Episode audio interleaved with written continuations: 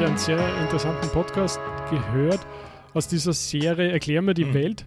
Ich glaube, ich habe das schon mal erzählt ja. von Erklär mir ja. die Welt. Ist auf einem sehr vernünftigen Niveau.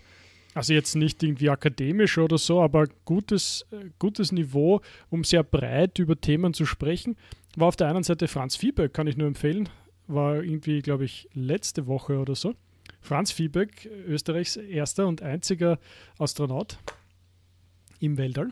Oder Kosmonaut, sagt man, glaube ich, weil es in Russland war. Siehst das hätte ich gar, nicht, das hätte ich gar nicht gewusst. Oder hätte ich gar nicht äh, benennen können.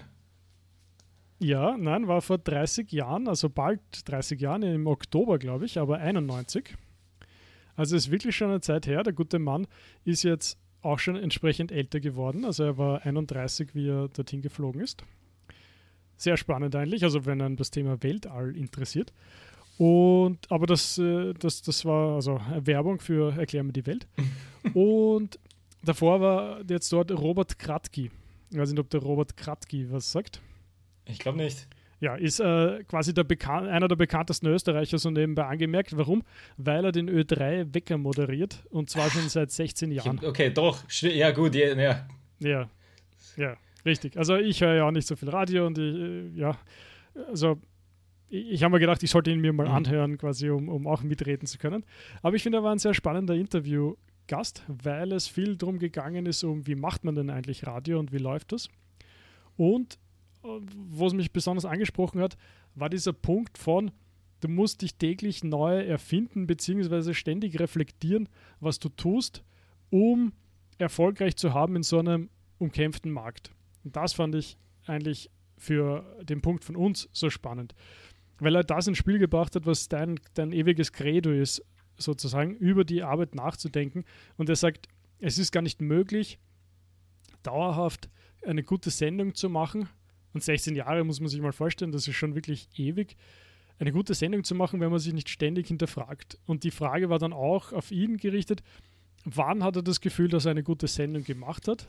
Und abgesehen davon, dass er darüber gesprochen hat, über Österreich und dass man sich bei uns nicht hinstellen kann und sagen kann, ah, ich mache einfach eine super Sendung, war sein Punkt. Er ist auch wirklich sehr oft unzufrieden, also unzufrieden, aber er denkt sich, ja, na, da hätte man noch tun können und dort hätte man noch tun können. Und, und da war sehr viel dabei und er hat das gleich umgelegt so ein wenig auf die, auf die Medienbranche, wo er meinte, in dem Moment, wo man so ein öffentlich wirksames Produkt hat, muss man sich selber und das Produkt einfach ständig hinterfragen. Hm. Ja, da finde ich und diesen Satz wollte ich dir jetzt rüber, rüberspielen ja. damit, ja. Ja, also viele Punkte, wo man, glaube ich, irgendwie ansetzen kann, weil natürlich ist ja das, dieses ständige Reflektieren, äh, erwähnen wir ja immer wieder und auf ganz unterschiedlichen Ebenen eigentlich. Aber ich finde vielleicht der letzte Punkt eigentlich nochmal am interessantesten irgendwie, weil wir ja auch da äh, schon mal über Leistungssport und äh, ähnliches äh, gesprochen haben, wo ja, wo ja die sagen wir so, irgendeine Validierung geschieht ja sowieso quasi von außen anhand der Produkte, die du produzierst oder deine Ergebnisse oder wie auch immer. Und das ist ja genau bei so einer mhm. Radiosendung ist halt eigentlich der, der interessanteste Punkt, auch rein irgendwie philosophisch gesehen, dass man trotzdem reflektieren sollte, müsste oder es macht, obwohl man über Jahre lang von außen validiert ist mit einer guten Sendung sozusagen, weil es gibt ja dann wieder wie im Leistungssport und so, du hast deine Ergebnisse, du hast deine Tables, du hast deine Verkaufszahlen, du hast deine äh, Zuhörerzahlen und deine Auf Aufrufe und so. Und damit kannst du dann ähm, feststellen, ob das jetzt gut ist oder nicht, aber natürlich auf einer wahrscheinlich keiner guten Ebene, weil was bedeutet Zugriffe? Oder da, damit misst du ja keine Qualität, mhm. sondern da misst, da misst du halt, ja, mhm. Quantität, wie es quasi inhärent ist in Zahlen. Ne? Da misst du ja nur das damit irgendwie. Und das, das finde ich eigentlich einen interessanten Punkt und das ist eigentlich ein schönes, ähm, eigentlich ein schöner Aufhänger, dass und das kann man natürlich bei vielen anderen erfolgreichen Personen in ganz unterschiedlichen Branchen ja genauso feststellen, dass dass sie sich nicht durch diese externen Dinge validieren lassen, nicht unbedingt nur da, dadurch validieren lassen, sondern trotzdem über ihre Arbeit reflektieren wollen und nachdenken wollen und sich selber sozusagen die Benchmark setzen und sich aber dann selber natürlich mhm. auch evaluieren müssen oder nicht nur müssen, sondern sie machen es einfach. Und das, der, der, gibt es ja natürlich auch in der stoischen Philosophie ganz viele Punkte, die quasi in die Richtung gehen, dass du dich halt ähm, eher mit dir selbst vergleichst und nicht mit irgendwie externen Punkten oder Markern, sondern dass du deine ganze Reflexionsarbeit auf deine äh, Erfahrungen oder auf deine ähm, Arbeitsschritte sozusagen aufbaust. Und nur so wirst du besser, weil du kannst dich halt nicht so messen, dass du dann anschaust, äh, bestes Beispiel, wenn wir jetzt bei Radio bleiben, er könnte zum Beispiel die Aufrufszahlen von einem Joe Rogan anschauen und sich denken, ja, okay, wozu, äh, okay, dann brauche ich nicht mehr in der Früh aufstehen und ins Radio gehen, weil mich hören nicht Millionen und Millionen und Millionen an Menschen pro Tag auf der ganzen Welt. Aber das macht man ja nicht, sondern man sagt, okay, ich habe meinen, meine, meine Box oder wie auch immer man das nennen möchte und ich und das hat, glaube ich, auch der, der Jordan Peterson irgendwann mal so gesagt, dass man sich ja eher mit sich selbst von gestern vergleichen sollte und nicht mit anderen Menschen irgendwie extern. Und das ist eben auch aus der stoischen Philosophie und so kommen ja ganz viele Dinge, dass dieses Vergleichen und dieses äh, sich selbst validieren nicht immer der, sagen wir so, der, der gesündeste Approach ist für auch irgendwie mentale Gesundheit und natürlich auch Produktivität, weil du halt einfach deine ganzen Marker verschieben sich halt ständig und das ist noch immer am einfachsten, selbst zu reflektieren auf das, was ich gemacht habe oder das, was ich vorhatte. Und quasi, um, um den Gedanken nochmal abzuschließen, und der, der, der lässt sich mit den letzten beiden Wochen irgendwie verbinden, ist, dass ja so eine Reflexion ja eigentlich auch nur möglich ist, wenn du entsprechende Ziele sozusagen und Anführungsstrichen gesetzt hast in deiner Arbeit. Und da sind wir eigentlich bei den letzten paar Wochen, wo wir eben so mit Deep Work und sowas, wo, wenn, wenn du jetzt keine Ziele gesetzt hast oder keine To-Do-Liste hast oder keine Ahnung von deinem Projekt hast, dann kannst du auch nicht drüber reflektieren, weil dann hast du keinen Frame of Reference sozusagen, weil dann, ja, wonach richtest du dich aus? Oder was willst du überhaupt reflektieren? Weil dann reflektiere ich über, ja, heute bin ich gesessen und dann bin ich vier Stunden später vom Computer aufgestanden. Okay. Und was kommt dabei raus? Also es ist, finde ich eigentlich ganz interessant, dass das ja äh, eigentlich nur als Gesamtkonstrukt funktioniert. Dass du von Anfang an die Ziele festlegen musst und setzen musst, damit du überhaupt über irgendwas reflektieren kannst. Weil eben, sonst klappt weder das eine noch das andere, weil sonst kannst du ja nicht deine Ziele überprüfen, wenn du nicht über reflektierst, aber du kannst nur reflektieren, wenn du entsprechende Ziele hast. Ne? Es ist irgendwie, finde ich, find ich ganz äh, tricky. Also abgesehen davon, dass ich ganz viele Sachen da mit einbringen wollte, die ich gleich wieder vergessen habe, weil es so viele waren. Ja, nur zum letzten Punkt mit dem Zielen. Wie würdest du das sehen? Die Frage, dass es auch aus dir heraus ein Gefühl geben könnte, ist das gerade das Richtige? Ist das gerade das Richtige, was ich machen möchte? Das kommt, ja, das kommt darauf an, wie, wie du es genau meinst oder auf welcher Ebene man das, glaube ich, angehen möchte, gedanklich. Das ist die Frage. Ja, also ja, es war eine recht spannende Diskussion, die sich da letztens ergeben hat, wo, wo das Thema war, du hast einen, also wenn wir jetzt so in Plänen denken, also zum Beispiel einen Quartalsplan und der, der äußert sich dann in einem Wochenplan und entscheidet dann darüber, was du jetzt am Montag, am Dienstag und am Mittwoch tun wirst. Und ich habe dann gesagt, ja, also ich finde das eigentlich super, wenn ich dann schaue, in diesem Quartalsplan stehen praktisch nur Sachen, die ich auch gerne tun möchte. Und dann, dann ziehe ich daraus den Wochenplan, ziehe ich daraus den Tagesplan, sprich, ich mache dann eigentlich nur Sachen, die ich auch gern tun möchte. Bin ich jetzt vielleicht natürlich in einer sehr glücklichen Lage, das so zu tun. Und, und, und hängt das dann jetzt mit den Zielen zusammen? Ja, wahrscheinlich schon, ne? weil sonst würde es ja nicht am Quartalsplan drinnen stehen. Ich glaube, da fehlt mir noch irgendwie der Link. Ne? Also, wenn es kein Ziel gewesen wäre, hätte ich es nicht in den Quartalsplan aufgenommen. Und, und gleichzeitig sollte man aber, glaube ich, trotzdem überprüfen, im, im, sozusagen im Hier und Jetzt und heute, wie ich es gemacht habe, hat es mir Spaß gemacht, fand ich es gut oder möchte ich dann noch was verändern auf dieser Ecke? Hm. Ja, da sind wir irgendwo auch bei so lebensphilosophischen Fragen drinnen, nämlich, was du jetzt am Ende gesagt hast, eben, macht man überhaupt eine Arbeit, unter Anführungsstrichen, die einem Spaß macht? Und hm. ich, ich, bei dem Punkt finde ich besonders interessant, dass, dass man ähm, wie sagt man das am besten? Also, äh, es klingt immer sehr nach Voodoo, wenn man sagt, ja, aber hier, du musst deine Leidenschaft finden und dann diesen Job machen, weil dann natürlich die Antwort sofort kommt, ja, aber, ja, aber das ist unmöglich. Das ist einfach unrealistisch, dass ich das schaffe. Also so als Standardantwort ohne. Nicht das Finden, sondern die, die, die, den Traumjob. Also einfach etwas zu finden, was einem, was die Leidenschaft ist. Und da, also das ist ja. schon ein guter Punkt, ne? Also genau, absolut richtig, weil nämlich Unterschied zwischen Traumjob und Leidenschaft. Ist das das Gleiche oder ist es nicht das Gleiche? Das sind ja schon wieder eine, ist eine andere Ebene oder eine andere Frage. Und äh, was ich ja da eben ähm, gut finde, dass man, dass man vielleicht auf mehreren Ebenen darüber nachdenken sollte oder müsste oder, oder das zumindest andenken sollte, ist, welche Seite sich wohin annähern kann oder sollte. Weil eben, wenn wir jetzt nur die Gegenüberstellung nehmen von mein primäres Ziel ist, die Leidenschaft, die größte Leidenschaft in meinem Leben zu finden und einen Traumjob zu haben. Und da müsste ja die erste Frage dann sein, ist das das Gleiche? Und wenn ich das dann äh, mal auseinanderdividiert habe oder festgestellt habe, meine Leidenschaft ist dies und das und ich kann daraus einen Job machen, also kann in Anführungsstrichen natürlich, gibt es ja viele Rahmenbedingungen, ob das jetzt immer klappt oder nicht, das sei jetzt mal dahingestellt, das geht in ganz andere Überlegungen hinein. Aber äh, wenn ich das mal festgestellt habe, dann entstehen ja ganz andere Pläne oder Ziele. Weil dann kommt nämlich die Frage, die du vorhin gestellt hast, mit ja, aber ist es dann, wenn es im Quartalsplan ist, dann, also dann sind wir ja wieder wie, wie letzte Woche beim Identifiziere ich mich damit mit der Arbeit. Mhm, mh. Schon, schon, weil ich glaube, du musst schon diesen, diesen Rückschluss, ist Rückschluss das richtige Wort, diese Überprüfung drinnen haben. Wenn du dich in so ein enges Konzept planst und, und damit probierst, deine Effizienz zu steigern, dann kann man natürlich schnell abrutschen in Arbeiten, Arbeiten, Arbeiten und dann kommt es vielleicht zu kurz, ist es eigentlich das, was du willst.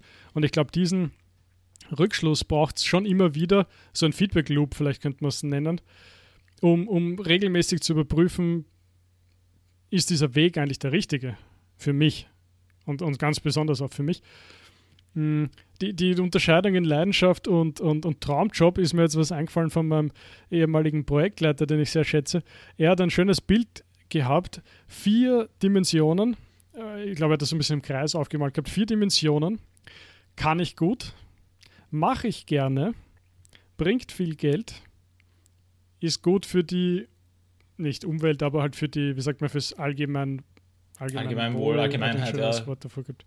Mhm. Ja, also gut, gut fürs Ganze mhm. so ungefähr. Und du brauchst mindestens zwei, mhm.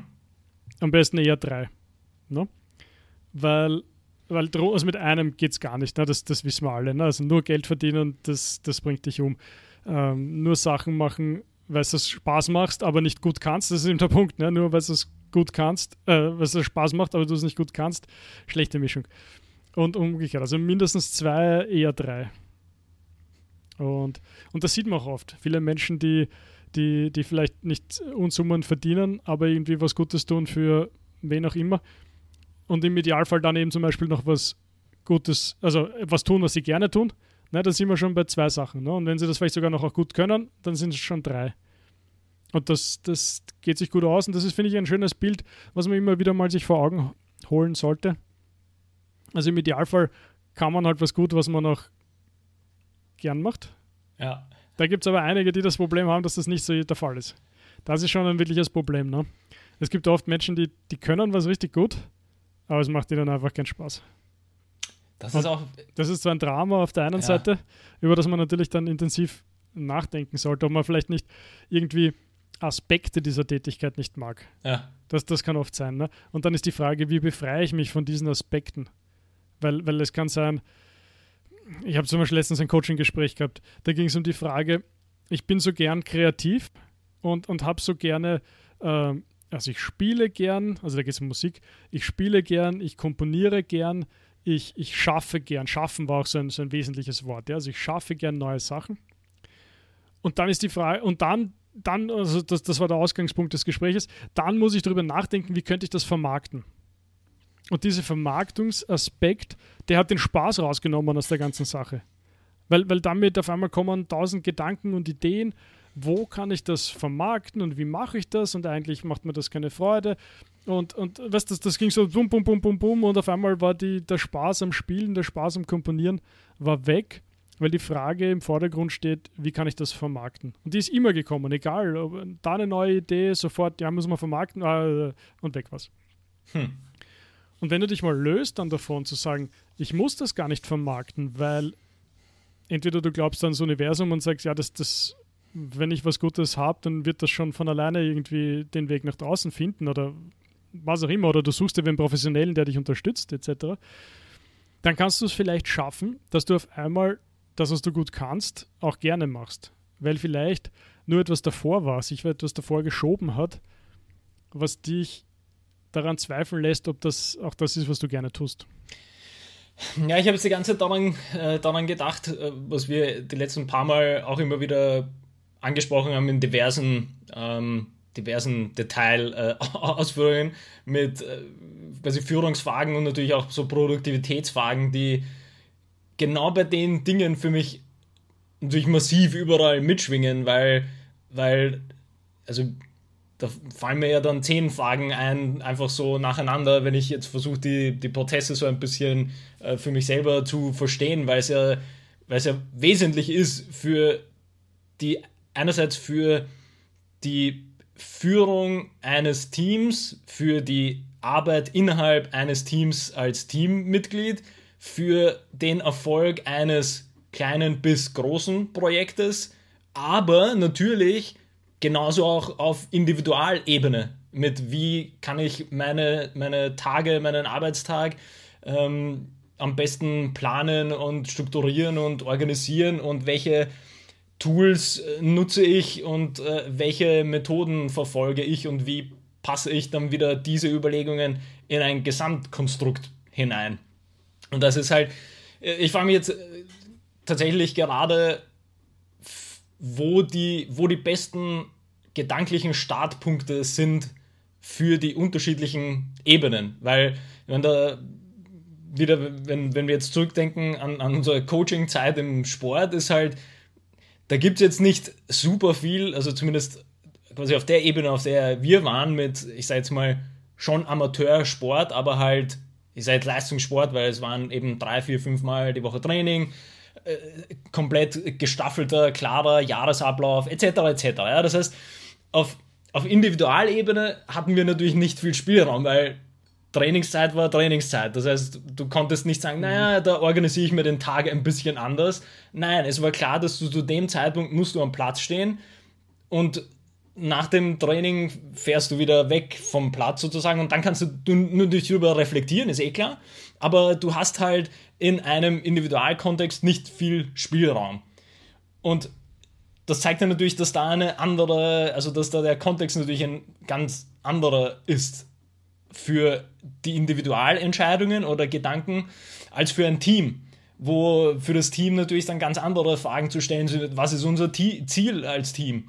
Welche Methoden können wir nutzen, um das und das zu erreichen. Und da sind wir ja dann wieder bei Dingen, die wir die letzten paar Mal immer wieder erwähnt haben, mit eben Meetings oder wie kommuniziert man oder wie funktioniert Führung und wie bringe ich als Führungskraft bestimmte Richtungen hinein und so weiter und so fort. Also ich finde das immer, oder jetzt gerade finde ich das sehr interessant so als Gedanke, wo man, wo man ansetzt, weil es ja natürlich bei sämtlichen ähm, nehmen jetzt grob Coaching oder, oder einfach äh, mhm. die Arbeit, dass man anderen Menschen hilft, jetzt so ganz grob gesagt, da muss man halt wissen, wo man ansetzt, sozusagen. Also äh, eben für, mhm. für deine Coaching-Gespräche ja genauso. Oder, also da kannst du ja, mhm. musst du ja auch sehr, sehr wohl wissen, auf welcher Ebene du ansetzt und kannst nicht einfach sagen, mhm. ja, hallo, ah, okay, na, ach, da, da ist das Produkt das Problem. So.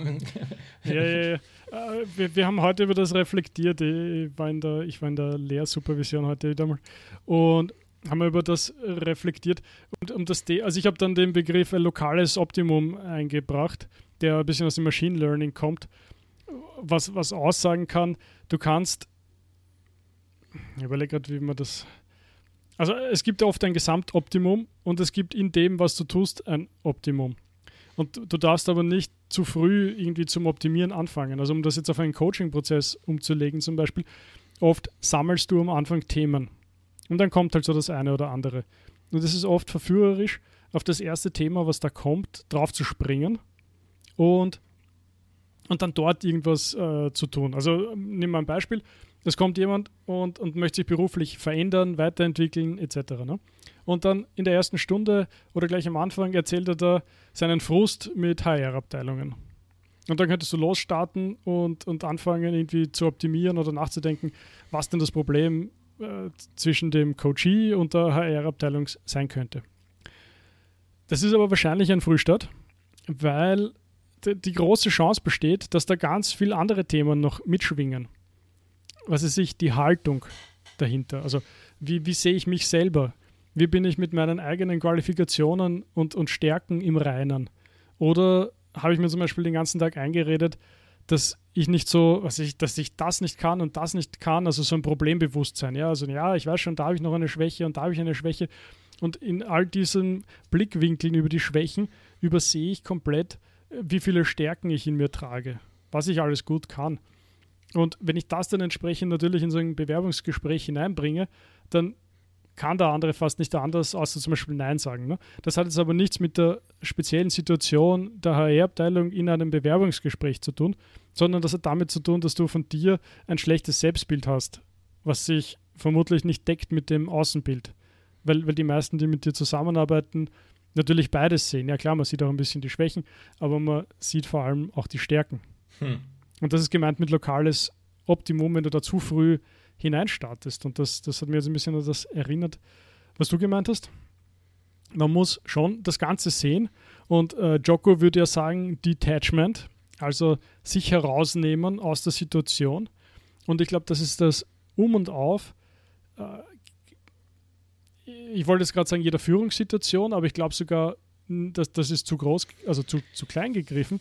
Es ist für jede Arbeit eigentlich, die du vor dir liegen hast, das, das Thema. Du musst immer wieder, sei es jetzt zum Beispiel wöchentlich, vielleicht täglich, ich glaube eher wöchentlich wäre ein guter Rhythmus, einmal hergehen und zum Beispiel am Freitag oder so einmal durchsortieren. Das ist jetzt ein konkretes Beispiel. Du hast irgendwie ein paar To-Dos und die, die sollst du machen, etc. Und dann mal diese Liste zum Beispiel eben hernehmen und mal schauen, okay, diese Woche habe ich das, das und das äh, erledigen können. Aber abgesehen davon, was ich erledigt habe, habe ich auch die richtigen Dinge erledigt. Waren mhm. die zum Beispiel nur, weil sie irgendwie dringend waren und irgendwer drüber am lautesten geschrien hat, dass er das jetzt dringend braucht? Oder waren das wichtige Dinge, die mich oder meine Abteilung oder mein Team oder, oder wen auch immer vorangebracht haben? Und das ist auch dieses Detachment, sich rauszunehmen und drüber nachzudenken, war das jetzt eigentlich das Richtige, was ich getan habe? und dann daraus dann vielleicht neue Prioritäten abzuleiten für die nächste Woche. Oder zu sagen, das ist, wir sind da überhaupt ganz falsch und zu sagen, stopp, stopp, stopp, wir müssen da, das, das ist, das bringt gar nichts, wir müssen alles stehen und liegen lassen, weil wir sind da fad, äh, falsch unterwegs. Was aber nie passiert, wenn du nie den Kopf rausstreckst und, und, und, diese Gedanken machst, was natürlich auch unter Reflexion fallen würde, aber vielleicht ein bisschen ein anderer äh, Blickwinkel darauf ist. Ja, Wobei da, wenn man jetzt dann einen Schritt weiter geht, dann wäre, glaube ich, so diese Standard-Rückfrage, äh, die da kommt, ist, ähm, ja, aber was ist, wenn es Ebenen gibt, wo, wo mir diese, dieser Optimierungsgedanke aus der Entfernung, sage ich jetzt mal als sehr umständlichen Satz mit allen Fachwörtern, die wir jetzt gesagt haben, äh, zusammengebracht, ähm, bringt mir nichts, weil ich ja keinen Einfluss habe auf jetzt irgendwie größere Quartals-To-Dos aus dem Projekt oder eben Gesamtziele, die über alle hinweg sind. Und das ist ja, also so, so legitim die Gegenfrage ist, kann man ja eigentlich dann nur nochmal das gleiche beantworten mit Ja, aber du musst zuerst auf deiner Individualebene beginnen, für dich Sachen zu optimieren unabhängig von ja. eben dieser Identifikation mit dem, mit der konkreten To-Do-Liste oder dem Gesamtprojekt. Und das. Ja, würde ich genauso sehen, ja, weil du musst, du musst einmal auch, auch auf dich bezogen und, und deinen Vorgesetzten, Vorgesetzten, du musst, bring einmal deine Sachen in den Griff. Sei einmal der Mitarbeiter, der seine Sachen rechtzeitig macht, der seine Sachen vollendet, der alles zusammenbringt, was du ihm auftragst Und dann kann man sich natürlich ganz anders positionieren, um dann zu sagen, du, ich habe das Gefühl, wir sollten da die Prioritäten anders legen. Das sagt sich natürlich aus dem Aspekt heraus, ich mache immer meine Arbeit brav und man braucht sich um mich nicht kümmern, weil ich einfach die Dinge tue, wie sie erledigt gehören. Ganz anders stellt sich das dar. Ne? Also als, als wie wenn irgendwer, der, der eh nie seine Sachen bringt und dann noch zum Meckern anfängt, dass er der Meinung ist, dass man die falschen Dinge tun. Ne? Das will ja keiner hören. Aber wenn du der Mitarbeiter sein magst, der, der, der erfolgreich ist, der, der gesehen wird, ja, dann bring einmal deine Aufgaben zusammen. Und das hängt natürlich viel damit zusammen, äh, deinen eigenen, ich, ich, wollte jetzt Hausstall sagen, aber das ergibt gar keinen Sinn. Also de, deinen eigenen Mist einmal im Griff zu bekommen. Ne? Und dann fang an, auf die nächste Ebene zu denken und du nicht gleich. Also, weil, wenn du zu groß denkst, ist ja oft die Gefahr, dass du, dass du sich abschrecken lässt davon. Ne? Du sagst dann, ja, na, man sollte alles neu denken. Wir haben letztens das Beispiel Universität gehabt. Ne? Ja, niemand kann eine Institution wie eine Universität neu denken. Nicht mal der Rektor kann da groß Welten verschieben. Ne? Das ist wie so ein Tanker, der fährt und fährt und fährt und dann kann man irgendwas ein bisschen tun, aber nicht, nicht ganz groß. Und, und trotzdem sollte man natürlich ab und zu mal das große Ganze vor Augen haben. Immer sie wieder sich detachen und sagen, okay, wo stehe ich im Vergleich zum Ganzen? Wie steht das Ganze? Könnte man am Ganzen was ändern?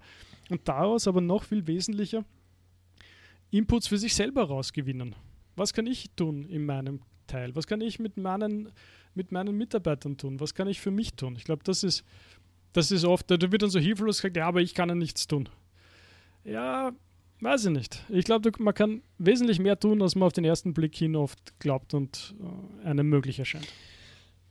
Ja, also bin ich auch dabei, dass, ähm, dass es natürlich den, den Startpunkt braucht es dass man sich die Dinge selbst sozusagen zurechtlegt, bevor man, ähm, bevor man versucht, das, naja, naja, gut, ich meine, man kann das Große und Ganze schon im Blick behalten, wie du gesagt hast, aber ich meine, der Start muss halt immer bei einem selber sein.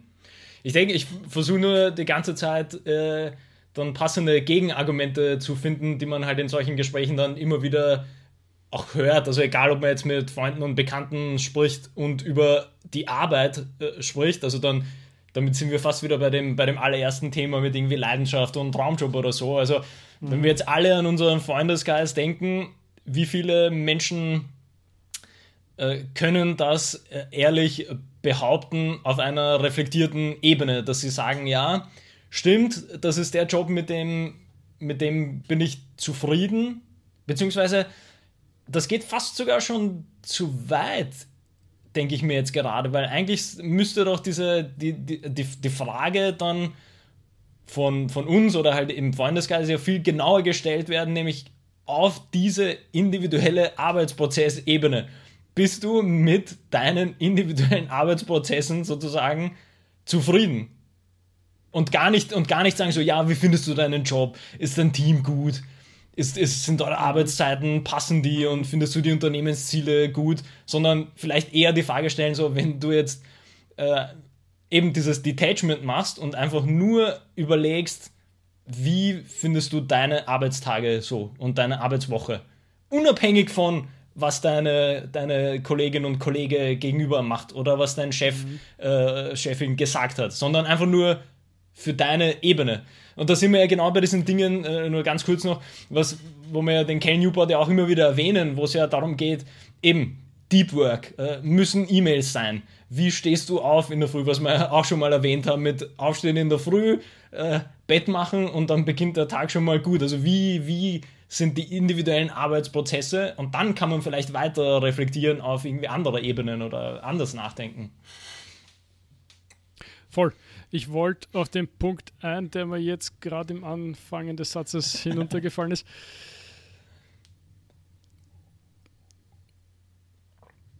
Ja, das ist ganz toll. Mm. ich ich, ich kann es versuchen, nochmal zu wiederholen, den, den Monolog. Gar nicht, soll ich Stichworte nennen? Vielleicht. Na, war den Arbeitsprozess war es. Ah, was wollte ich zum Arbeitsprozess sagen? Ja, dass du halt weg bist davon, nein, dass du nicht weg bist, sondern dass du drinnen bist, weil wenn dir das gefällt.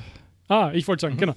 Dass die, man, man, kann ja oft sagen, also das, es gibt sozusagen diesen Ansatz und ich halte viel von dem, die, die Menschen halten sich deswegen in einem Gleichgewicht, weil ihnen auf dies, also nicht im Gleichgewicht, aber zum Beispiel an einer Position, an einem Job, weil ihnen an dem Job etwas mehr behagt oder besser tut oder besser gefällt als irgendwelche Alternativen. Und die Alternativen könnten zum Beispiel sein, sich einem Bewerbungsprozess zu unterziehen oder zu unterwerfen, je nachdem, wie man das sieht. Und in diesem Bewerbungsprozess, da wird man dann gemustert und begutachtet. Und das finden manche nicht gut. Verstehe ich, ja. Also einfach dann, und es gibt die Chance, dass dann wer Nein zu dir sagt und, und du dich damit irgendwie abgewertet fühlst, weil du das persönlich nimmst, etc. Und damit muss man dann sagen, okay, der Schmerz dort zu sein, ist scheinbar kleiner als die Mühe, äh, Bewerbungen, also überhaupt äh, offene Stellen zu suchen, dich darauf zu bewerben und dich dem diesem gesamten Gewerbe, Bewerbeprozedere zu unterziehen, eigentlich im weitesten Sinne. Ja. Macht das Sinn? Ja ich meine, es ist vor allem halt viele Sachen, an die, die wir jetzt schon ge ges gesagt haben und ey, das muss man Boah, ich finde das echt schwer, weil das muss man, da muss man viele Sachen gedanklich ausdifferenzieren, äh, nämlich eigentlich die Punkte, die wir am Anfang schon gesagt haben mit mit äh, Fragen von Leidenschaft, Raumjob, die Fragen von macht Spaß, äh, tut es der Umwelt gut, kann ich das gut, äh, äh, kann ich damit meine Rechnungen bezahlen, etc. etc. Und dann kommen wir ja, also es ist einfach, ich finde es sehr, sehr sehr schwierig, was ich eben vorhin schon diese, diese allgemeinen Fragen gestellt habe, mit dass, dass es halt, finde ich, wichtig ist, die Ebene dann in so einer Beratung oder Coaching oder wie auch immer, oder halt natürlich auch in, in einer Selbstreflexion klar ähm, festzulegen, wo man überhaupt beginnen möchte. Ja, aber jetzt fällt mir schon wieder, ich meine, ich weiß, mein Lieblingswort, äh, dieses Prioritäten mhm. setzen, aber mir fällt äh, ein Freund an, der nicht hundertprozentig mit jedem Aspekt seiner Arbeit zufrieden und glücklich ist glücklich ist, immer so ein Wort, über das man äh, noch ausgiebiger sprechen könnte. Aber was ihm massiv gefällt an dem Job, dass er, warum auch immer, äh, viele Freiheiten hat, die vor allem unter Anführungszeichen mehr Urlaubszeit sich übersetzen lassen. Also quasi er arbeitet hart, hart, hart und dann kann er ausgiebig auf Urlaub fahren. Und diesen Aspekt, den schätzt er halt geradezu über allem. Und deswegen sagt er, naja, wo würde ich das sonst kriegen? Und damit hat er wahrscheinlich gar nicht so unrecht, dass in sehr vielen anderen Settings, ich meine jetzt angestellte Arbeitsverhältnisse, dass er in sehr vielen anderen angestellten Verhältnissen wahrscheinlich nicht einfach diese Freiheit hätte, dass er in Wahrheit wesentlich mehr als diese fünf Wochen Urlaub hat, die, die halt üblicherweise zur Verfügung stehen. Hm. Und, und das ist für ihn halt ein, ein riesig start, starkes Incent, um ja, um einfach dort zu bleiben. Das, das ist der Punkt. Das ist aber spannend, weil dann ist die, die, dann ist das Wesentliche an der Arbeitsstelle die Zeit, die man nicht mit Arbeit verbringt. Habe ich das jetzt richtig verstanden? Ja, naja, das, das kann man natürlich überspitzt so zusammenfassen. Klar, ja, klar.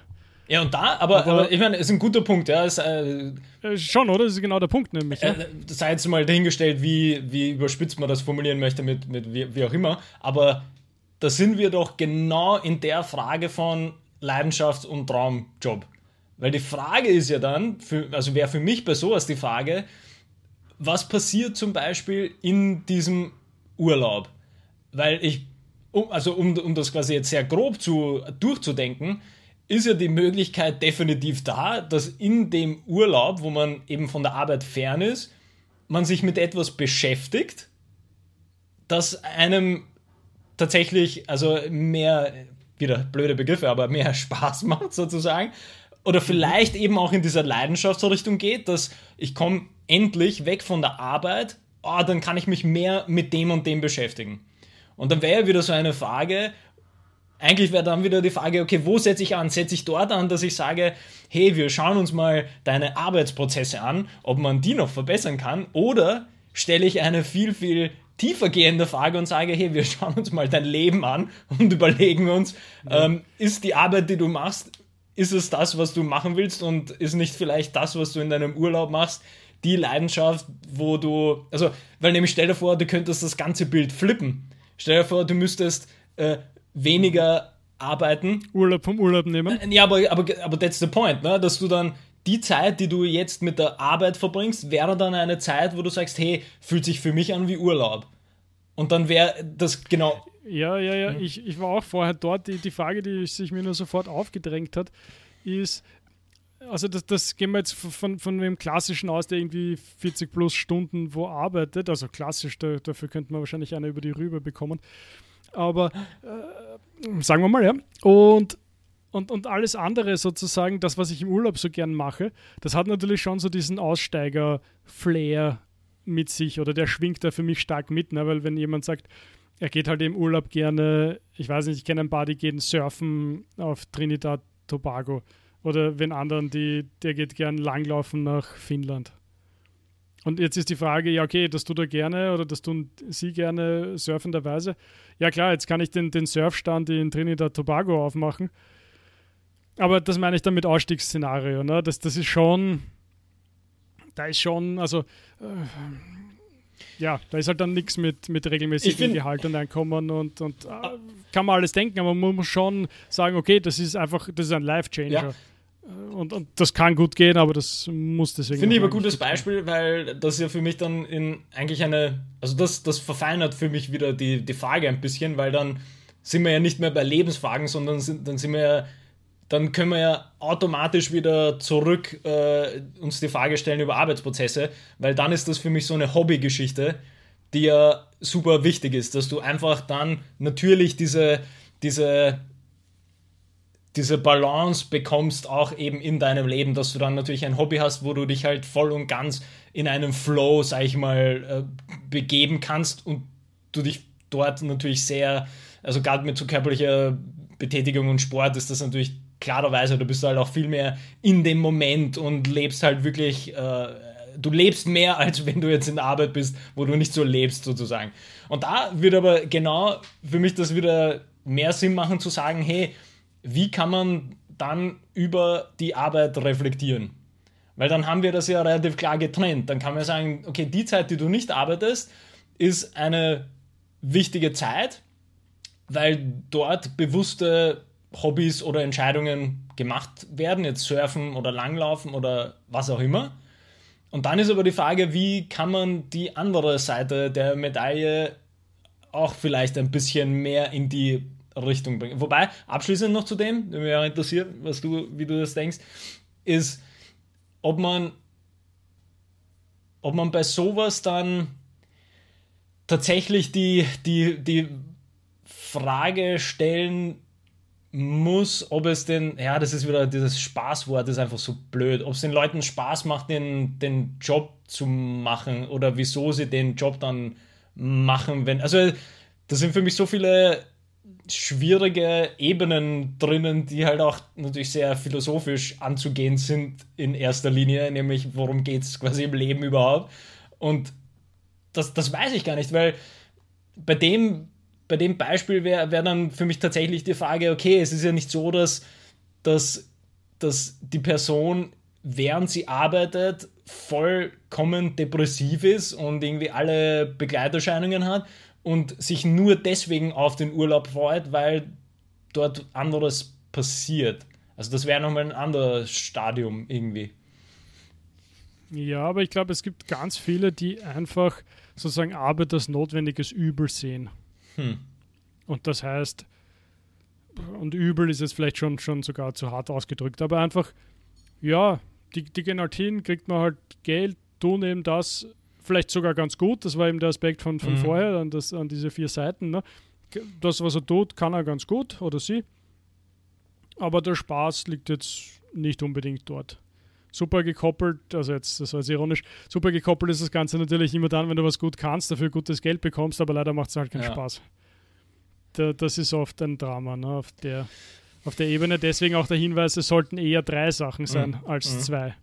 Weil eben zwei oft zu wenig ist. Ne? Und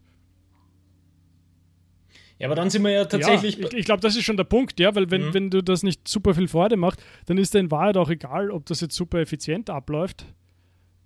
Also je nachdem, also wenn du zum Beispiel gefangen bist in, in solchen, ich komme um 8 und ich gehe um 5 wieder, dann ist da egal, ob das effizient läuft oder nicht. Also ich glaube, so drastisch muss man das mal ja, formulieren. Und was, also einerseits sind das ja dann eben massive lebensphilosophische Fragen, wie, wie man sich das selber vorstellt, aber auf der anderen Seite ist ja genau da wieder diese, diese Reflexionsebene unheimlich wichtig.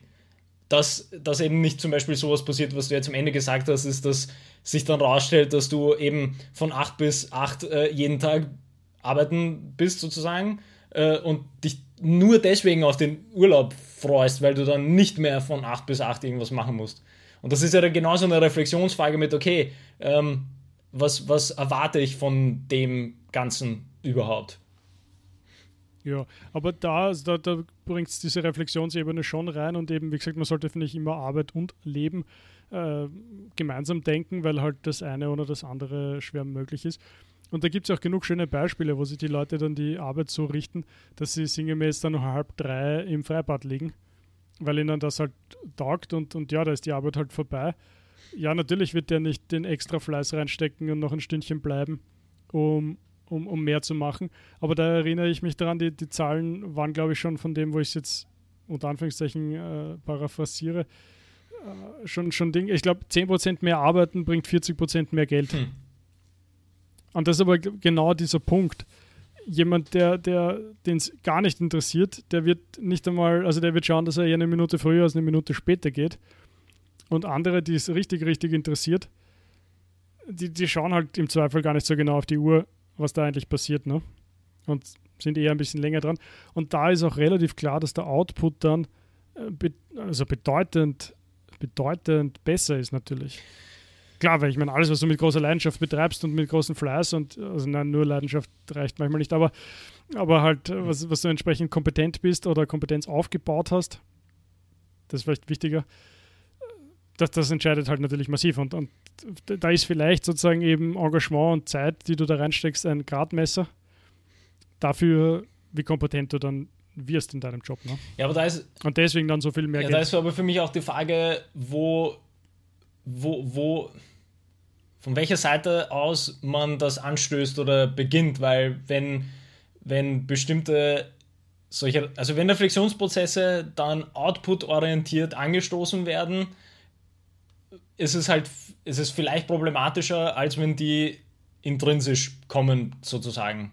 Dass man sich selber das quasi her. Also ist halt eben die Frage, worauf man etwas aufbaut oder eben wo, womit, also passt ja auch wieder zu, zum, zum Einstiegsthema, ist womit, wodurch oder womit validierst du dann die Arbeit? Und wie kommst du dann überhaupt auf diese Reflexionsstufe, weil das, also das wäre ja das ist eben natürlich die spannende Frage, ob man das jetzt nur runterbrechen möchte auf ein, auf, äh, auf ein Coaching, Beratungs, Leadership-Business, dass man sagt, man hat als Zielgruppe Menschen, die schon auf eine gewisse Art und Weise diese Reflexionsstufe erreicht haben, weil sonst würden sie ja diesen, diese Unterstützung nicht in Anspruch nehmen.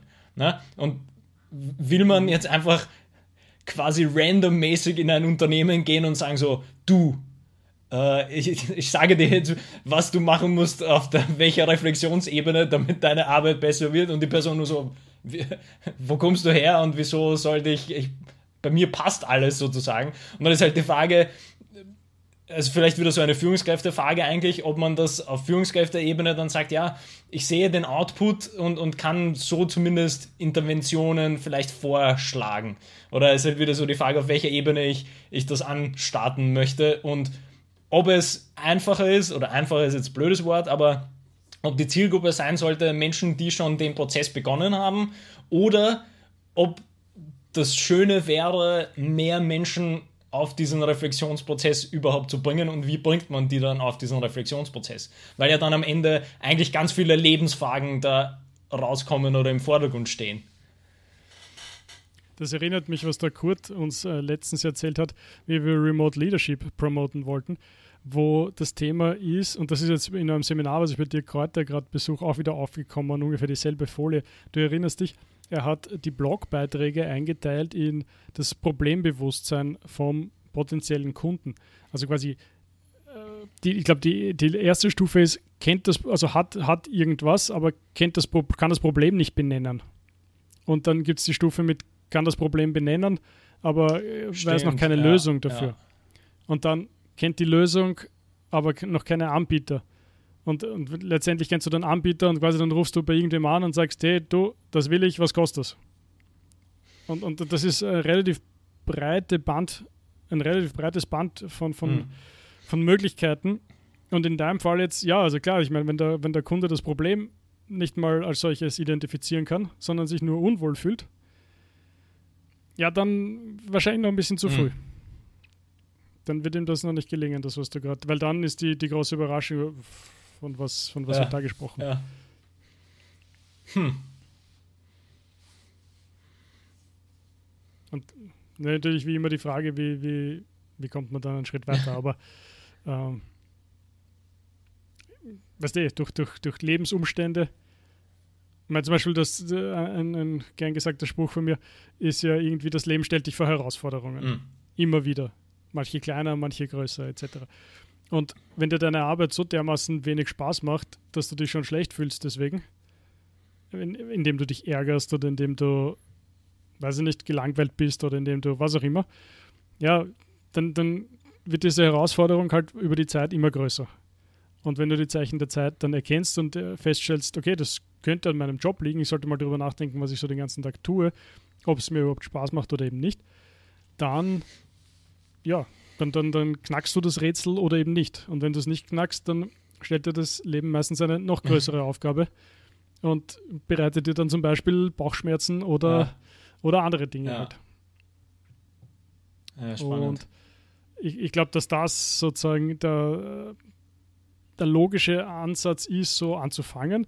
Und heutzutage gibt es noch viele schöne andere Möglichkeiten. Es könnte ja einfach YouTube so nett sein und dir irgendein Video in deiner Timeline spielen, wo du durch was auch immer, durch den guten catchy Titel oder das schöne Bild, äh, dir dann draufklicken möchtest oder geradezu gezwungen wirst, draufzuklicken. Und dann passieren dort halt, ja, da, da spricht dich halt was an, ne? da resoniert was mit dir. Und aus dem heraus, auf einmal gehen dir die Augen auf und du denkst dir, wow, ja, stimmt, über das sollte ich mal ein bisschen tun. Ne? Und dann kommen vielleicht eh noch ein paar andere Videos oder dann suchst du mal aktiv danach und dann eben kommst du in dieses Problembewusstsein hinein. Okay, auf einmal ist klar, du kannst es benennen, du kannst vielleicht einen Finger drauflegen. Du hast zwar noch keine Lösung, aber dir ist mal klar, worum es geht. Ja, okay, mir ist Fahrtding. Ich frage mich jetzt die ganze Zeit, weil ich, das finde ich so super, aber ich denke mir jetzt oft, oder ich denke mir, dass es oft die Situationen gibt, dass man zu früh auf die Methoden- und Tool-Ebene kommt bei sowas und Lokale Optimierung. Ja, richtig, aber, aber wirklich ganz weit gedacht und, und eben, also wieder sind ja diese Cal, Cal Newport äh, Tipps und Fragen und wie auch immer, es ist halt, ich, ich frage mich jetzt nämlich, ob ohne eine Reflexionsebene es zum Beispiel Sinn machen würde, Menschen vorzuschlagen, eine Anführungsstrichen sinnvolle To-Do-Liste zu führen und halt Deep Work zu machen. Weil wenn du es nicht irgendwie auf der, auf dieser Problembewusstseinsstufe hast, dann, dann kannst du mit dem Konzept oder mit der Methode nichts beginnen, dass dir jemand sagt, hey, nimm mal eine Stunde her, dreh alle Notifications ab und konzentriere dich quasi mit singulärem Fokus auf die eine Sache und mach die fertig. Weil wenn du eben da bestimmte ja, Gedankenebenen ja. nie erreicht hast, dann, also dann beginnst du damit nichts, mit eine Stunde soll ich mich für, für das Problem quasi begeistern können? Hä? Verstehe ich nicht. Ja, ja, also ich glaube ganz klassisch, wie wir es jetzt gerade gesagt haben. Also in dem Moment, wo dieses Problembewusstsein gar nicht da ist, so dein Handy lenkt dich ab den ganzen Tag und du bringst deswegen unter Anführungszeichen weniger zusammen, als eigentlich möglich wäre. Wenn das nicht da ist, ja klar, ich meine, dann, dann, dann, weißt du, das ist so wie wenn du keine Ahnung, dich vor Konservative hinstellst und ihnen die, die tollsten progressiven Ideen mhm. vorstellst, dann werden sie nur Kopfschütteln, sich umdrehen und gehen. Weil, weil das fällt einfach nicht auf fruchtbaren Boden. Also ich glaube, du musst schon ein bisschen hier den Boden aufbereiten, damit das nicht Perlen vor die Säue werfen ist. Mhm.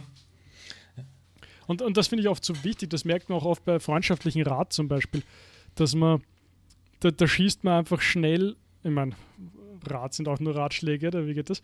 Äh, aber man, man springt viel zu schnell auf irgendwelche Conclusions ein Also äh, man kriegt was erzählt, ne? Und, und, und da steht halt irgendwas gerade im Vordergrund und dann, dann, dann hat man so den super Tipp bei der Hand. So, ne, ja, dann weiß ich nicht, dann, dann bewirb dich halt mal woanders oder, oder, oder kündig mal oder mach dich doch selbstständig oder ändert deine Ernährung oder was auch immer. Ne? Und es gibt ganz viele Gründe und Möglichkeiten, warum es halt zu dieser Manifestierung dieses Problems kam. Und, und das muss ganz wenig zu tun haben mit, mit was halt dort aktuell läuft. Oder, schönes Beispiel ist ja oft, äh, was weiß ich, du fühlst dich in deinem Job irgendwie ähm, ähm, überfordert, weil du zu viele Aufgaben bekommst und, und, und unter diesem Arbeitsdruck sozusagen leidest. Und dann sagst du, ja, das ist ja Wahnsinn hier in dieser Firma, ich muss weg. Und dann kündigst du, suchst einen neuen Job und einen Monat später bist du wieder komplett überladen mit Arbeit. Und dann ist genau das, was du immer so gerne ansprichst, ja, dann ist, dann, dann ist deine Reflexion schief gelaufen. Weil dann war dein Problem nicht die Arbeit und die Firma und der Job, sondern, sorry, wenn ich das so sage, aber du warst mhm. das Problem, weil du es nicht, nicht erkannt hast, dass du mal ab und zu Nein sagen müsstest, dass du dich mal um deine Befindlichkeiten kümmern musstest, dass du dich um deine eigene Agenda, um deine eigenen Prioritäten kümmern musst. Und das hast du versäumt. Und das hört natürlich niemand gerne, aber du hättest da im Zweifel dann drei neue Jobs oder drei neue Beziehungen oder äh, was auch immer ähm, leisten, nicht leisten, also sparen können, so muss man es eigentlich sagen, sparen können, hättest du ein wenig äh, auf der Ecke gearbeitet. Das war auch ein, ein zitiertes Beispiel bei Cal Newport, wo er eben genau das gesagt hat. Ja, also der, weiß ich nicht, der Vice President von irgendwas wollte schon kündigen, weil er sagt, ja, das, das geht so nicht. Ja, auch genau das, ja, komplett untergegangen in Arbeit.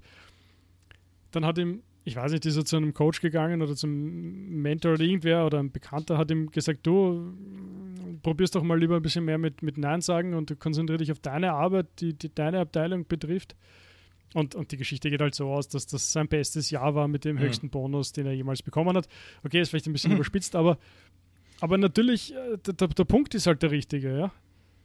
In dem Moment, wo du die anderen, also wo du, wo du dir selber bewusst bist, was deine Stärken sind, was deine Aufgabe in, dem, in den vielen Zahnrädern des Unternehmens sind und du dich nicht überreden lässt, überall aufzuzeigen, ja, bin da, ich mach's, kein Problem, in dem Moment kannst du halt deiner eigenen Arbeit nachgehen und das wird wahrscheinlich auch sehr stark anerkannt werden, dass du diese Sachen dann erfolgreich machst, für die du eigentlich im Idealfall einmal angestellt worden bist. Ja, da ist genau das Beispiel äh, mit den äh, mit diesen freundschaftlichen Tipps ist halt für mich genau dieser, dieser Methoden- und Tool-Fokus, wo halt alle äh, erwarten, dass man einfach diesen Quick Fix hat dass so, mhm. ah, irgendwie passt gerade in der Arbeit nicht. Ja, okay, werd selbstständig. Und das ist ja eben genau, also vollkommen falsche Stufe und das ist eben dieser Quick Fix und wie auch immer. Und da ist aber auch interessant, eben, dass ja diese Methoden und Tools sind, sind natürlich gut, äh, sind, sind ja auch notwendig, aber die kommen halt viel, viel später irgendwie. Und da muss man ja auch dieses Mindset dann, Mindset dann versuchen, zuerst rüberzubringen dass sich zuerst diese Reflexionsfragen ähm, gestellt werden, bevor man schon, äh, also bevor man natürlich diesen Fix sucht dafür. Ja, ich glaube, was, was da fehlt und vielleicht dir in der Diskussion helfen könnte, ist, du möchtest ja eine Hypothese aufstellen mhm. darüber, was denn das Problem, oder Problem ist immer ein schwieriges Wort, also was denn die Herausforderung sein könnte. Und anhand von dieser Hypothese kannst du dich dann abarbeiten. Und, und ich glaube, das trifft es am besten, ja, weil die musst du mal bilden ja, für ja, dich. Absolut. Äh, jetzt zu deinem Freund oder, oder zu deinem Klienten oder wie auch immer halt, ja. Und, und ja, wie es halt mit Hypotheken ist, die musst du halt verwerfen, wenn es so ist. Aber bis dorthin kannst du ja mal schauen, ob, ob sie so ist und ob sie so tut. Ja, also wie gesagt, ich finde den, den wichtigsten Punkt da mitzunehmen ist, dass man eben nicht nur diesen Quickfix vor Augen hat, weil dann kommst du halt in so einen Teufelsgeist hinein, dass du von einem Quickfix zum nächsten Quickfix gehst und äh, hier alle Methoden ausprobierst und äh, dich dann erst recht ärgerst. Und dann nachher sagst, alle Methoden waren eh Blödsinn, wollt- haben nicht Absolut, funktioniert, ne? genau das wollte ich nämlich gerade sagen, dass du dann jedes Mal drauf kommst, so, ja, aber das ist eine blöde Methode, ja, das ist eine blöde Methode und du bist halt einfach in, in diesem Teufelsgeist drin, dass äh, unglücklich passt nicht, ah, ich muss das schnell in Ordnung bringen, hey, die Methode äh, probiere ich jetzt aus. Funktioniert natürlich nicht, ah super, wieder unglücklich, ah, die neue Methode wäre es jetzt. Und da bist du einfach in dem Teufelsgeist. Und das finde ich einen super Punkt, dass man Ja. das komplett rausnimmt und nicht einfach überlegt mit, ähm, okay, ich benutze jetzt ein Kanban-Board für meine, für mein, ab meinem nächsten Monat. Oder ich benutze jetzt, äh, ich, ich stelle jetzt alle meine Notifications um. Nein, der Punkt 1 ist, eben, Hypothese aufstellen, was ist denn das Problem zuerst und dann können wir uns daran hangeln, äh, um das überhaupt mal zu verstehen. Ja, also nicht äh, sofort zu sagen, Hypothese und dann, das kann eine Antwort sein, weil so funktioniert das halt dann nicht. Ne? Also du musst ja erstmal Ja. Problemaufriss machen und dann irgendwie Bewusstsein schaffen. Also das ist ja ein guter Punkt. Ja. Aber das macht mich derzeit verrückt, das hat ein Freund von mir am Wochenende so intensiv diskutiert, dass wir, wir sind in einer fürchterlichen Zeit dieser Quick Fixes, wie du Ja. das nennst. Also quasi Beziehung, na, da gibt es sicher wen besseren. Und gehen wir schon auf einen neuen. Job, na, gibt es sicher was Besseres. Ja, mache ich mich selbstständig. Na, dann wechsle ich Job hin und her. Ohne irgendwie da, da hineinzugehen in die Tiefe. Ich glaube, das war auch der Podcast von Cal Newport diesmal. Wir sind echt solche Fanboys von Cal Newport, das gibt es gar nicht. Aber, aber der, der beantwortet oft Fragen, also Hörerfragen. Und das, das ist oft sehr spannend. Und ich meine, das kann für sich betrachtet, was ich jetzt sage, natürlich auch ein Quick Fix sein, aber man arbeitet zumindest im Sinne von Jordan Peterson einmal auf etwas hin, auf ein Ziel. Und was ich damit meine, ist zum Beispiel, da, da war ein Beispiel von einem PhD-Studenten im, im äh, Bio-Bereich, Biotech oder so in der Richtung. Und er war im, im Labor, also im, im Wet, Wet Lab, also im, ich nehme an, sie machen dort äh, Petrischalen und so. Und, und sein Punkt war, er hat das Gefühl, dass, dass das alles in Richtung ähm, IT geht, du musst, du musst statistisch das auswerten können, vielleicht mit Machine Learning ein bisschen kombiniert, etc. Was soll er tun, so ungefähr? Ne? Und sein Vorschlag war, naja, wenn du das der Meinung bist, dass das so ist, und, und das ist auch mein, ich meine, Learn to Code, dafür hat er quasi sich selber eine gegeben nachher, aber ja. Sehr lustig. Aber, aber der Punkt ist halt schon, du kannst mit sehr geringem Zeitaufwand die Woche, also angenommen, du nimmst dir vor, drei Stunden die Woche in irgendwas intensiv zu in investieren. Und drei Stunden die Woche, das sollte wirklich leicht möglich sein. Du kannst einfach vor deiner normalen Arbeit, jetzt mit Homeoffice vielleicht sogar noch leichter, ein Stündchen investieren. Das heißt, entweder eine halbe Stunde früher aufstehen und ein bisschen mehr anzahlen beim Frühstücken oder was auch immer du in der Früh tust, oder halt später anfangen oder wie auch immer. Drei Stunden die Woche, das muss drin sein. Und du kannst in drei Stunden die Woche, was schon ein Haufen Stunden im Monat sind, kannst du wirklich viel bewegen. Sei es jetzt dich fortbilden über YouTube, über Texte, die es im Internet gibt, über Bücher, die du dir besorgst und liest, über, was könnte man noch ausprobieren? Podcasts, die du hörst, ist vielleicht jetzt nicht so super zielgerichtet, aber es gibt so viel und überleg, was du dann in drei Monaten, jetzt spinne ich das Mhm, quasi von der mhm. Woche auf den Monat, auf die drei Monate, was du in drei Monaten dann schon an Veränderung bringen kannst, die du dann entweder wieder in deinen alten Job einbringst, als Erweiterung deines, deiner Möglichkeiten, oder die dir vielleicht in dann wahrscheinlich noch ein bisschen weiterer Zeit ermöglichen, ganz was anderes zu tun. Also zum Beispiel, wenn, wenn du der Meinung bist, du bist irgendwo gefangen in einem Job, der, der, weiß ich nicht, ja. ja auch ein schönes Beispiel war irgendwie, ja, quasi hat studiert und dann Kellnern, so der Klassiker, ne? Und hat dann erkannt, dass das so nicht weitergehen kann.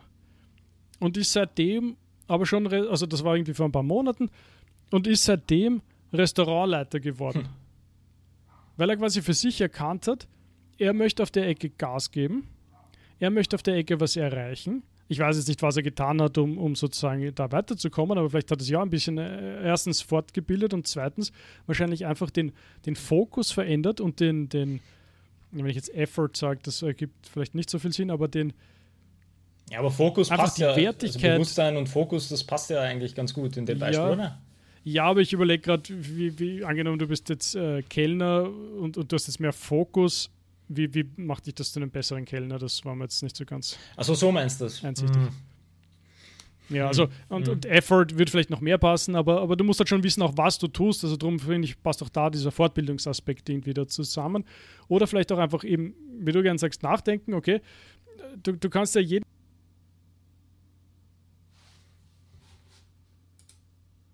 Und hörst du mich? Ja, ich habe mich selber rausgenommen.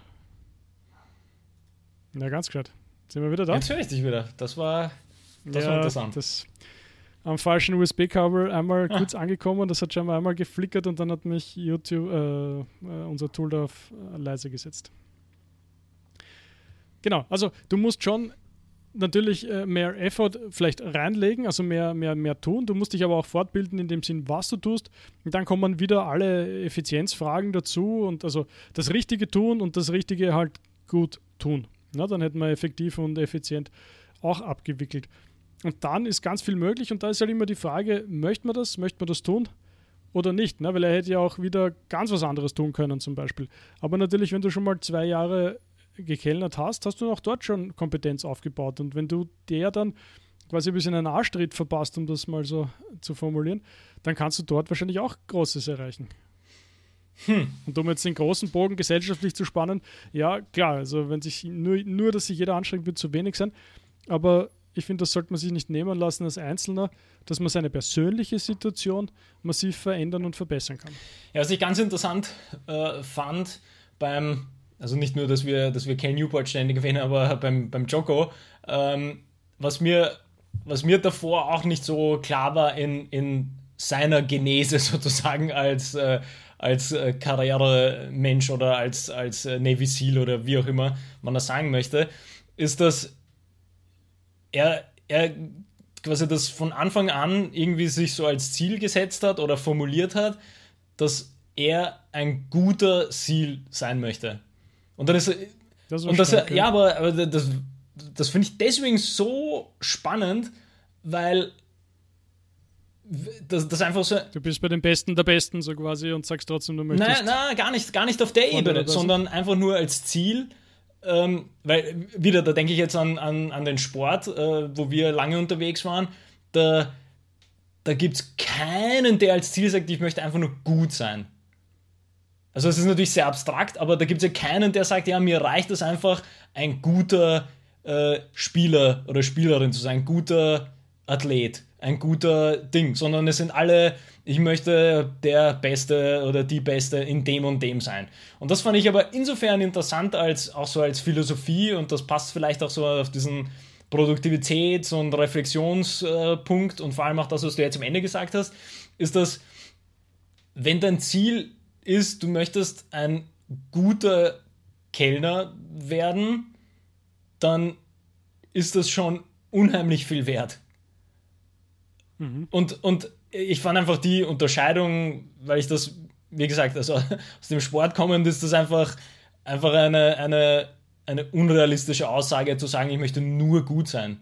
Also das wird kein Mensch sagt, ich möchte nur gut sein.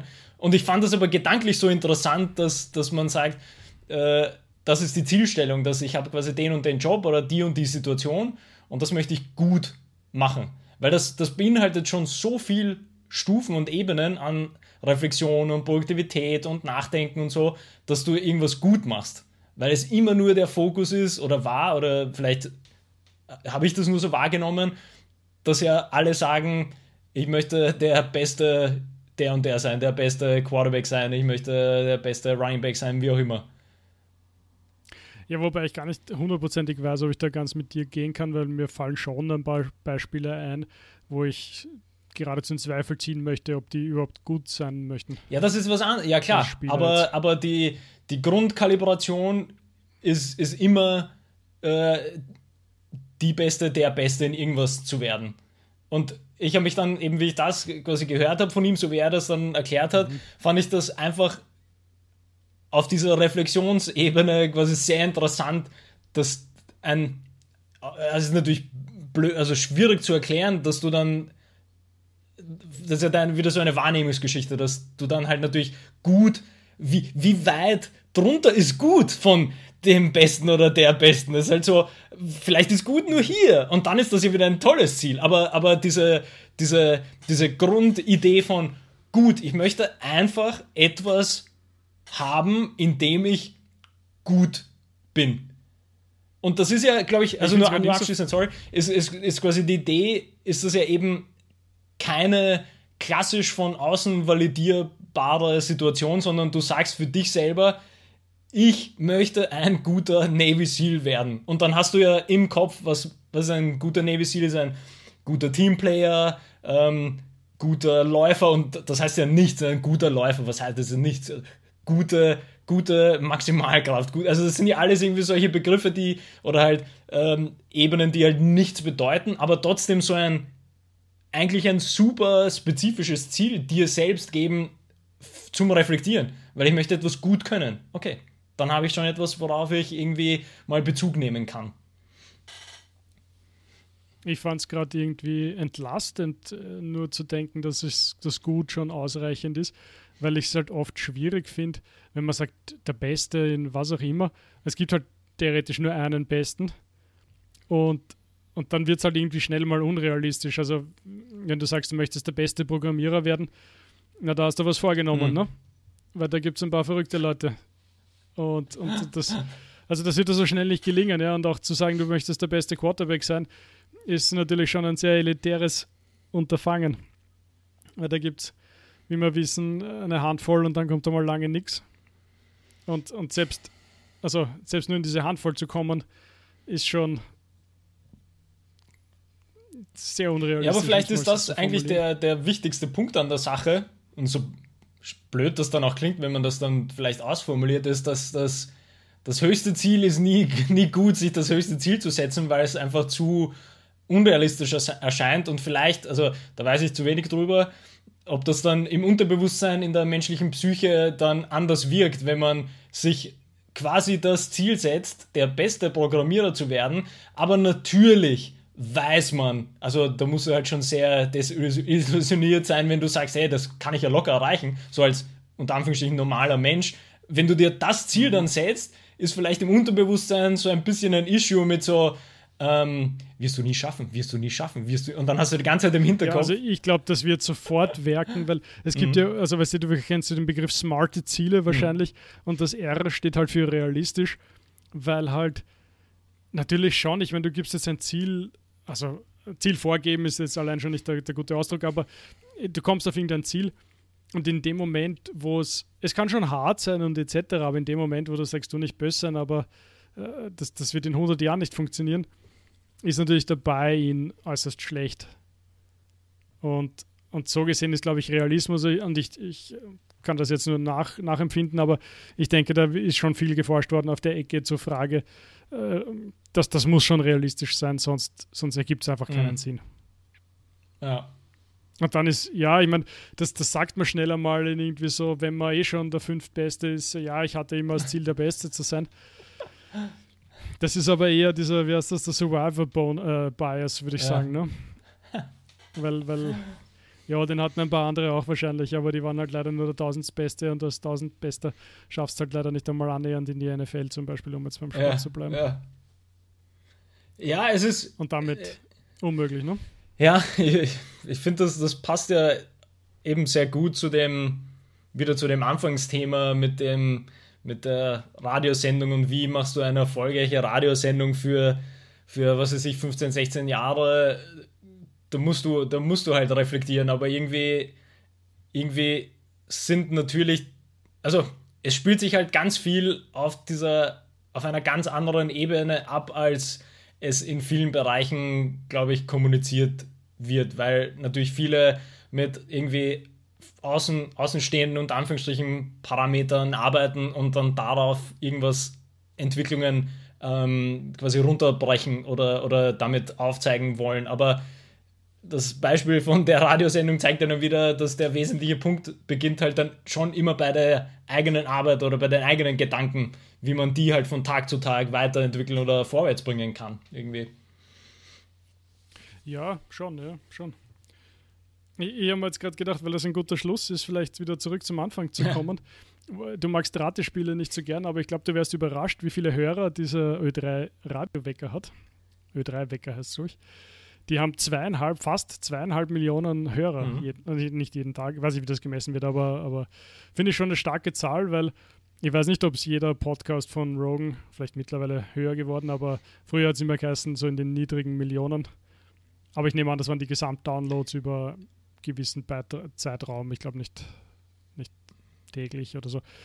Aber ja, also ist schon, ist schon mhm. für, für ein kleines Land eigentlich durchaus, äh, durchaus eine relevante Größe. Da sind sie auch mit Abstand natürlich, wenn man sich ausrechnen kann, Marktführer auf der Ecke. Ja. Schon beeindruckend eigentlich. Ja, ne? ich meine, da kann, da kann man natürlich quasi auch so die Gegenfrage stellen, ist halt, äh, beim Podcast werden meistens aktiv quasi äh, irgendwo heruntergeladen und Radio ist halt, ja, du drehst halt dein Radio auf und dann läuft es halt.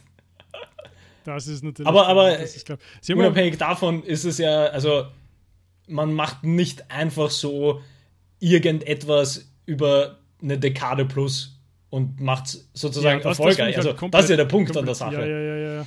Ja, das ist wirklich der Punkt an der Sache. Ähm, ja, also das, das, ah, das muss ich auch noch loswerden übrigens. Ähm, also das hat zwar nichts direkt mit einer Dekade zu tun, aber wegen den 30 Jahren vom Herrn Viehberg ist mir das jetzt wieder eingefallen. Äh, jetzt muss ich dich doch fragen, ob du was raten möchtest. Wie viele Nein, Astronauten, ja. glaubst du, gibt es, die jemals im Weltall waren? Boah, keine Ahnung. Ich meine, da kann ich, da kann ja. ich irgendwas sagen. Äh, 20. Nein, es sind natürlich viel mehr. Also unter 800. Unter 800. Und das, was ich das super spektakuläre daran fand, es gibt eine Association, also eine, eine Vereinigung aller quasi Astronauten, da kann man scheinbar Mitglied werden, wenn man Ne? Und die treffen sich einmal im Jahr ah, cool. auf einer Convention oder ich weiß Super. nicht was. Alle Astronauten, ich meine, ich weiß nicht, ob dann alle dort sind, ja, aber und, und dich eint, dass du was Crazyes gemacht hast, was quasi niemand anderer auf der Welt gemacht hat. Und ich meine, ich habe mir gedacht, wie cool ist es, dass Leute sowas organisieren. Und er hat gesagt, die Leute, die er ist dort auch regelmäßigst und, und das sind total, also lauter außergewöhnliche Menschen. Weil, weil die halt alle das eint, dass sie, ich meine, erstens, du hast üblicherweise ein sehr strenges Auswahlverfahren, das muss jetzt nichts heißen, wo dafür könnte man Schimpfer bekommen. Ja. Ähm, und aber du hast halt eine Erfahrung gemacht, die andere nicht gemacht haben. Du hast die Welt einmal von außen gesehen. Ich meine, das, das kann außer 800 Menschen eben niemand behaupten. Ne? Jeder hat es auf Bildern gesehen, du hast es in echt gesehen. Ja, ich meine, da kann, da kann man eben auch auf einer philosophischen oder was weiß ich, äh, spirituellen Ebene kannst du aber da viele Dinge äh, bringen, finde ich, wo, wo du halt eine Gruppe, eine ganz kleine Gruppe an Menschen hast, die halt einfach was Außergewöhnliches gemacht haben.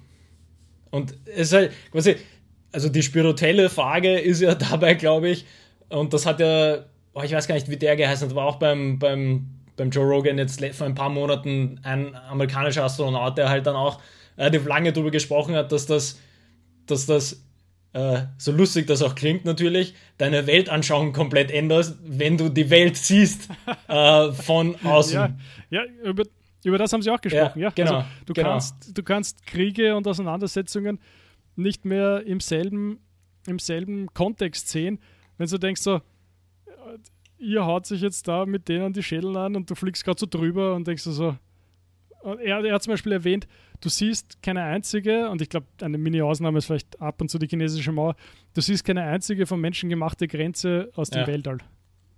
Siehst aber zum Beispiel die Umweltverschmutzung. Mhm. Ja, spannend. Oder Zerstörung oder, oder ja, spannend. so. Und, und, und was jeder scheinbar versteht auf der Ecke ist, wie klein, kann man das so sagen? Also wie, wie klein die Menschheit sozusagen dann doch ist im Vergleich zur Erde. So irgendwie. Mhm. Also groß im Sinne der Zerstörung, mhm. aber mhm. klein im Sinne des, des, des, des großen Ganzen, der großen Welt so ungefähr. Ja. Hm. Und das dürfte wirklich, wirklich, ähm, also soweit ich das verstanden habe, es gibt quasi ein Vorher und ein ja, Nachher. Absolut. Und das sind sicher viele andere Faktoren auch noch, aber, aber einer davon ist, glaube ich, einfach dieser, dieser Perspektivenwechsel, um es mal auf den Punkt ja. zu bringen. Ja, crazy. Und ich glaube, mit diesem Perspektivenwechsel werden wir es lassen, ja. oder? Genau. Ja dann, danke fürs Zuhören. Bis zum nächsten Mal. Bis zum nächsten Mal.